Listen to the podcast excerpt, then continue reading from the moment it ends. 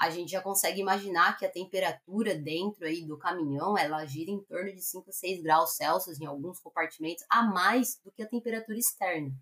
Os estudos eles indicam que um caminhão parado, ele vai ter um aumento de 0,15 graus Celsius por minuto parado.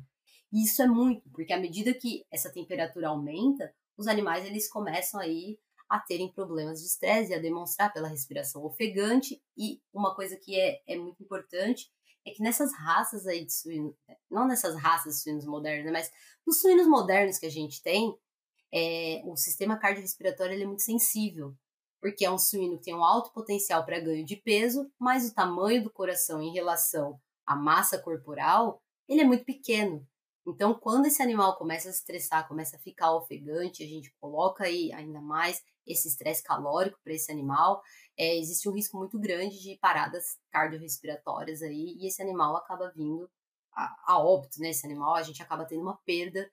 de, do animal durante esse processo de transporte devido ao estresse térmico.